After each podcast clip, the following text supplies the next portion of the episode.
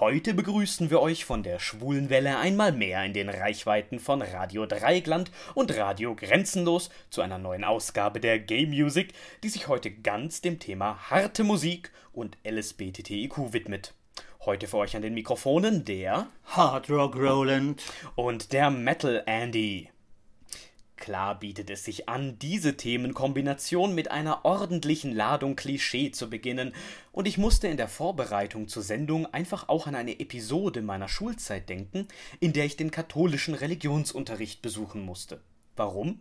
Weil Lehrermangel. Evangelischen Unterricht gab es eine Zeit lang einfach keinen. Behandelt wurde damals Sucht, Satan, nochmal Sucht und Gewalt. Das meiste davon so fernab der Realität, dass es, jedenfalls mir, praktisch nichts gebracht hat. Immerhin, das ist zehn Jahre her und vielleicht ist oder war der katholische Religionsunterricht andernorts oder zu anderer Zeit auch besser. Bei mir und uns war es jedenfalls so. Aber was hat das mit dem Thema harte Musik zu tun? Naja, in besagtem Unterricht wurde auch das Thema Musik und Metal gestreift. Und zwar zum Themenblock Satanismus. Wir bekamen zum Beispiel erzählt, dass satanische Botschaften in rückwärts abgespielter Musik zu finden sei und dass der Metal voller satanischer Texte sei.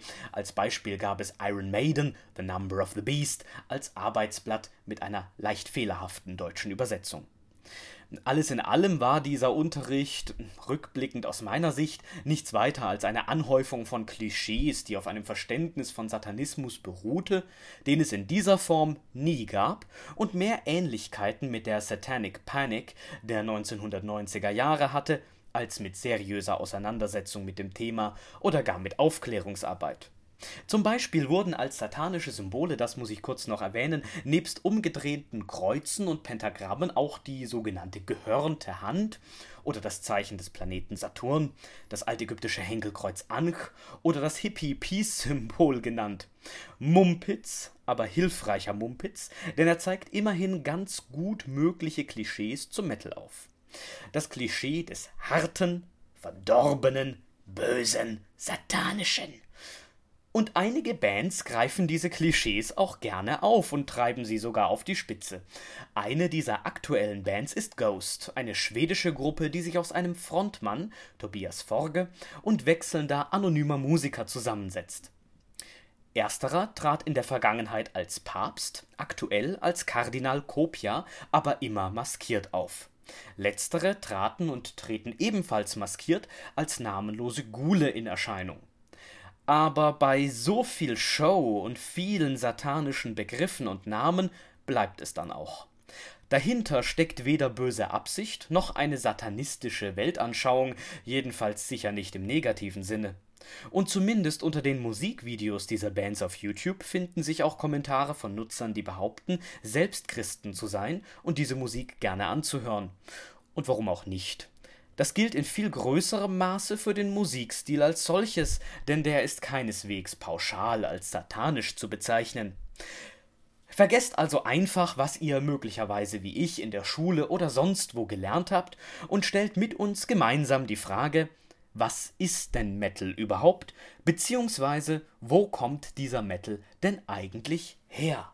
Ja, Andreas, eine sehr gute Frage, denke ich. Und ich erinnere mich zurück an eine Zeit, in der es noch gar keinen Metal gab. Harte Musik gab es trotzdem. Wir kennen alle Elvis Presley mit seinem Rock'n'Roll aus den 50ern. Geile Musik für uns. In den 60ern, kann man grob sagen, hat sich daraus dann der Hard Rock entwickelt. Später mit Einfluss natürlich aus anderen Genres, zum Beispiel dem Blues oder auch der damals populären Beatmusik. Ha, sogar die Beatles kenne ich noch. Na, Hoffentlich. Mit Black Sabbath begann übrigens auch damals schon die Nutzung von als satanisch angesehenen Symbolen, nicht zuletzt zur Provokation und als Akt der Rebellion, was gerade in der Jugendzeit ja gerne einmal gemacht wird und gerade auch in der Zeit der 1960er passt. Wir erinnern uns an den Aufstand der jungen Generation gegen das Spießbürgertum, und gegen dessen konservative Werte und Normen. Gerade Von dieser Seite wurde ja schon zuvor der Rock'n'Roll und die Beatmusik argwöhnisch beäugt und man war stellenweise der Meinung, diese Musik verderbe die Jugend. Kann ich persönlich ein Liedchen davon singen. Das glaube ich dir, aber wenn das damals wirklich das Ziel war, die Jugend ist erwachsen geworden, man sieht, es hat offenbar nicht geklappt. Ja, du sagst es, Andreas, so war das auch. Aber wie sagt man so schön? Was der Bauer nicht kennt, frisst er nicht. Und anstatt etwas, was man nicht kennt, gleich und in dem Fall teilweise wörtlich zu verteufeln, ist es meistens sicher besser, sich zu informieren, damit auseinanderzusetzen und dann eine Meinung zu bilden, oder? Man muss es danach ja nicht mögen, aber man hat danach vielleicht weniger Vorteile geht uns mit dem LSBTTIQ-Themen ja ganz ähnlich, denke ich mal. Wobei ich glaube, dass es gegen Hard Rock, Beat und Metal heute auch viel weniger Ressentiments gibt als damals noch. Ja, das mag so sein. Aber bleiben wir noch kurz in den 1960ern und den angrenzenden 70ern und erwähnen einmal zwei konkrete Songs. Einmal The House of the Rising Sun, ein schon 1970 sehr altes Stück Musik, als es von der US-Band Frigid Pink in einer Psychedelic-Rock-Version neu aufgenommen wurde, mit harten, übersteuerten E-Gitarren, hallenden und wogenden Klangverzerrungen. Zum anderen von 1975 und von der Band Queen Bohemian Rhapsody das einen sehr komplexen Aufbau besitzt und sich in sechs sehr unterschiedliche Akte einteilen lässt.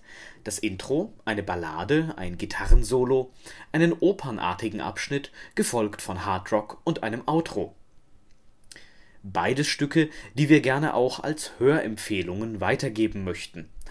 Auch natürlich wegen Queen passend, denn mit Freddie Mercury haben wir auch schon einen ersten LSBTTIQ-Vertreter in der harten Musik gefunden, der allerdings noch heute, lange nach seinem Tod, so berühmt und bekannt ist, dass wir auf ihn nicht näher eingehen müssen, denke ich. Auch, dass er homosexuell war, dürfte weithin bekannt sein, auch wenn er sich selbst nie öffentlich dazu bekannte. Ja, das stimmt wohl. Und natürlich gibt es auch viele, viele andere klassische Rock- und Hardrock-Bands, mit denen man jeweils schon alleine ganze Sendungen füllen könnte, zum Beispiel Deep Purple, Iron Butterfly oder Nazareth, um nur ein paar Namen zu nennen. Trotzdem sollten wir auch mit Frigid Pink und Queen einen ganz guten Eindruck bekommen haben, was diese Musikrichtung eigentlich ausmacht. Sie wird zu Recht hart genannt dominantes Schlagzeug, dominante E-Gitarren und ein starker Bass sind auffällig. Darüber hinaus ist die Rockmusik und später auch der Metal sehr vielseitig. Queen hat das wunderbar mit Bohemian Rhapsody gezeigt. Ja, und der Weg von Hard Rock zu Metal, der führt dann seinerseits über den Heavy Metal, der sich ab den späten 70ern und dann den 80ern entwickelte. Dabei sind beide Genres zunächst nicht immer einfach voneinander zu trennen, gerade auch, weil frühere Hardrock-Bands ihren Stil in Richtung Heavy Metal änderten. So zum Beispiel auch die bereits erwähnte Band Black Sabbath. Dazu kamen neue Gruppen, die sich selbst als Heavy Metal Bands definierten. Eine davon ist Judas Priest, deren Sänger Rob Halford sich 1998 öffentlich zu seiner Homosexualität bekannte und damit schon unser zweiter LSBTQ-Treffer aus dem Bereich der harten Musik ist. Beide Bands stammen übrigens aus der Gegend von Birmingham.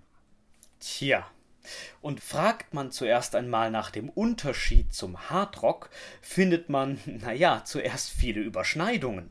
Letztlich könnte man ganz vereinfacht sagen, dass Heavy Metal noch härter als Hardrock ist. Gerne kann man sich einmal von den eben genannten oder auch von vergleichbaren Bands ein paar Stücke anhören und sich selbst davon überzeugen. Ja, aber rein optisch haben Heavy Metaler ja auch eine ganz interessante Erscheinung. Gerade wenn wir uns Judas Priest anschauen, sehen wir auch viel Metall am Körper oder auch im Körper. Viel Schwarz, viel Leder und sehr gern auch lange Haare. Das erinnert ein bisschen an Punks einerseits und an die BDSM-Szene bzw. die Lederszene andererseits, bei der wir ja durchaus schon wieder LSBTTIQ-Bereiche streifen. Oder sehe ich das falsch, Andreas? Nein, ganz und gar nicht. Der eben beschriebene Stil stammt ja sogar von Judas Priest bzw. von Rob Halford. Und der hat seine Inspirationen aus dem zeitgenössischen Punk der späten 70er, aber eben auch aus der Fetischszene übernommen und war damit offensichtlich stilbildend, denn bis heute findet man solche und ähnliche Kleidungsstile im Bereich der harten Musik. Vorher sahen rein optisch Hardrock-Bands noch anders aus. Da hast du allerdings recht, Andreas. Wieder auf der musikalischen Ebene sind wir jetzt also beim Heavy Metal angekommen, von dem man nur das Heavy weglassen muss um beim Metal zu sein. Aber Metal ist ja seinerseits wieder nur ein Oberbegriff, unter dem eine Fülle an unterschiedlichsten Genres zu finden sind. Ich habe da mal recherchiert und Begriffe wie Death, Black, Glam, Speed, Gothic, Industrial, Pagan, Power, Thrash und viele mehr von dem Wort Metal gefunden. Kannst du uns vielleicht dazu noch etwas sagen? Ja, Neben das Hart im Titel unserer Sendung wäre vielfältig noch ein passender Begriff gewesen, denn Metal ist vielfältig.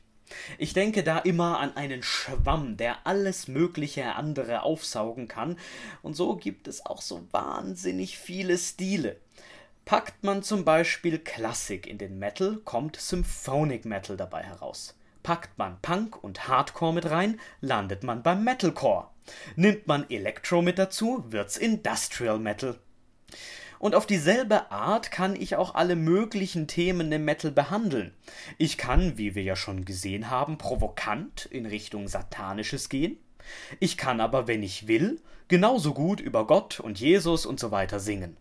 Ich kann auch Gesellschaftskritik betreiben, Tod und Verzweiflung thematisieren, genauso wie Hoffnung, Freude, Liebe und Trauer. Und natürlich muss Metal nicht Englisch sein.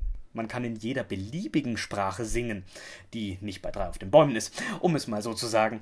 Es gibt alleine aktuell tausende Metal-Bands auf dieser Welt, die meisten davon kaum einem größeren Publikum bekannt, und bei dieser Vielfalt findet jeder eine Nische oder erfindet einfach eine eigene neue dazu. Und dann kann es mit den Genrebezeichnungen auch schon mal so unübersichtlich werden, dass selbst gestandene Mettler nicht mehr durchblicken und die Grenzen sind dazu auch oft noch fließend.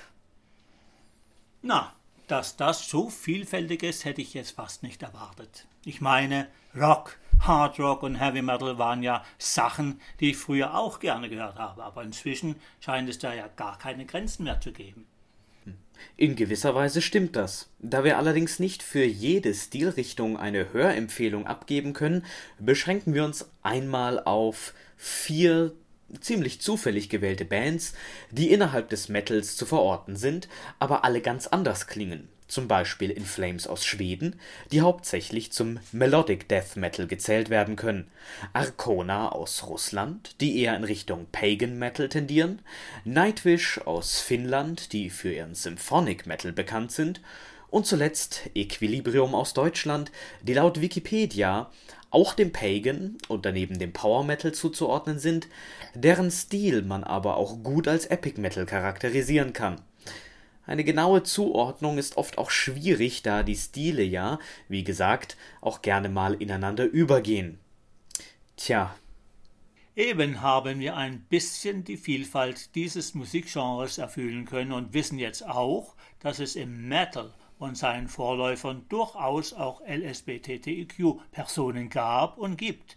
Freddie Mercury und Rob Halford haben wir bereits angesprochen. Daneben könnte man doch viele andere nennen, zum Beispiel Gahl aus Norwegen, der von 1998 bis 2007 hauptsächlich als Sänger Mitglied der Band Gorgoroth war, die dem Genre des Black Metal zuzuordnen ist.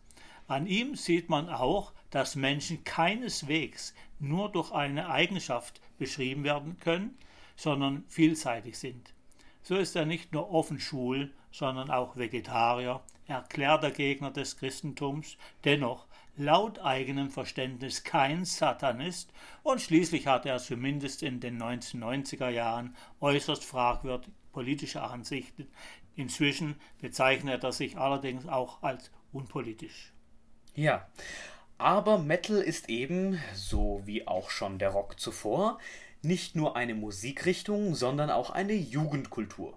Natürlich nicht ausschließlich, es gibt genug alte Rocker und alte Mettler, aber als Jugendkultur hat nun mal alles begonnen.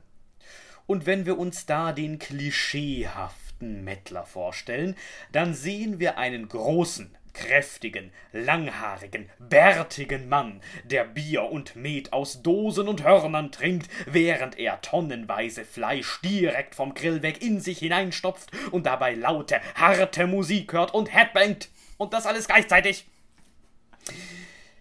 Da treffen wenigstens dem Klischee nach Welten aufeinander, wenn man jetzt noch LSBTTIQ-Personen drauf loslässt. Besonders wenn man Schwule nimmt die ja ein Ausdruck von Sanftmut, Grazilität und gutem Geschmack sind, immer wie eine Fee durch den Raum schweben, ohne sich schmutzig zu machen, und mit engelsgleicher, meist auch töntiger Stimme andere Leute zu bezirzen versuchen. Nur sonderlich brauchbar sind beide Stereotype nicht. Der geneigte Zuhörer wird zusammen mit der geneigten Zuhörerin und zusammen mit allen Zuhörenden wissen, dass das auf homosexuelle Männer kaum zutrifft.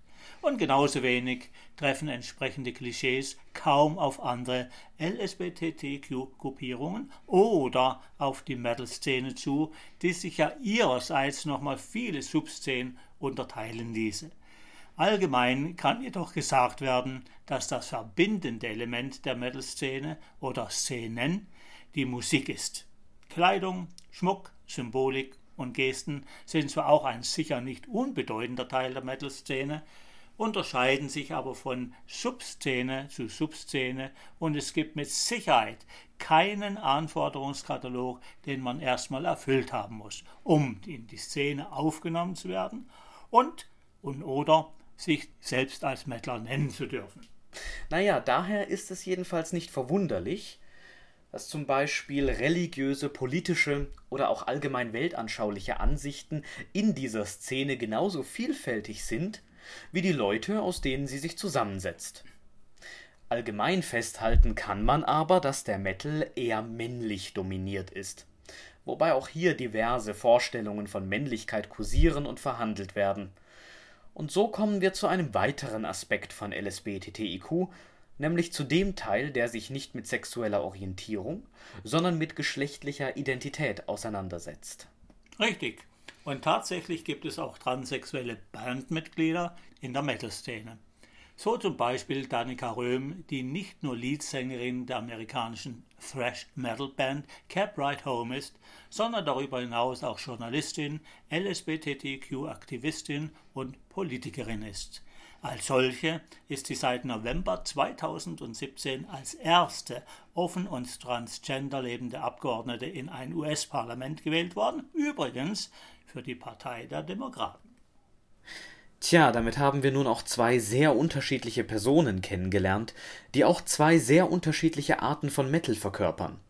Wer möchte, kann sich gerne auch mal selbst davon überzeugen und sich zum Beispiel mal etwas von Gorgoroth oder von Caprite Home anhören. Damit haben wir in unserer Sendung bis jetzt nicht nur die große Vielfalt innerhalb des Metals, sondern auch innerhalb der Metal-Szene aufzeigen können, an deren Rändern es natürlich auch extreme Ansichten und Einstellungen gibt, die nicht akzeptabel sind, die allerdings in so gut wie jeder genügend großen Gruppe von Menschen leider vorkommen. Das braucht man weder verleugnen noch beschönigen. Allerdings gehören sie keineswegs zum Metal oder zur harten Musik per se. Besucht man entsprechende Metal-Festivals wie das international bekannte Wacken Open Air, das jährlich am 1. August-Wochenende in Norddeutschland stattfindet und inzwischen an die 85.000 Besucher verbuchen kann, ist der allgemeine Eindruck ein ganz anderer. Das allgemeine Klima ist eher von Toleranz und Offenheit geprägt. Szenegänger beschreiben es auch oft als familiär und Camps mit gehisster Regenbogenflagge sind keine seltene Ausnahme.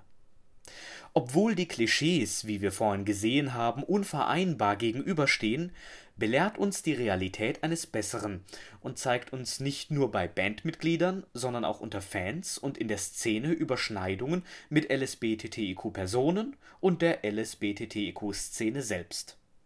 Am Ende ist auch das Ziel solcher Festivals einem gemeinsamen Interesse, nämlich Musik nachzugehen und sie zu genießen und dabei Spaß zu haben. Dabei ist die sexuelle Orientierung oder die geschlechtliche Identität wenigstens zweitrangig, wenn nicht sogar komplett egal. Und obwohl man, wie schon einmal erwähnt, die Metal-Szene als eher männlich dominiert beschreiben kann oder sogar muss, finden sich in der Zwischenzeit auch immer mehr Frauen als Musikerinnen, Sängerinnen und Fans. Dort, wo Metal sich mit anderen Szenen überschneidet, zum Beispiel mit der schwarzen Szene, fanden sich zudem traditionell schon immer mehr Frauen. Nach unserem Geschmack dürfen es aber gerne noch viel mehr werden. An diesen Überschneidungsflächen finden sich aber auch Musikstile, die je nach Ansicht mehr oder weniger zum Überbegriff des Metal zählen. Zum Beispiel die neue deutsche Härte, von denen Rammstein ein berühmter Vertreter ist und in deren Songs auch teilweise LSBTTIQ-Themen vorkommen. Ein bekanntes Beispiel ist der Song Mann gegen Mann, in dem es ganz offensichtlich um Homosexualität und Homophobie geht.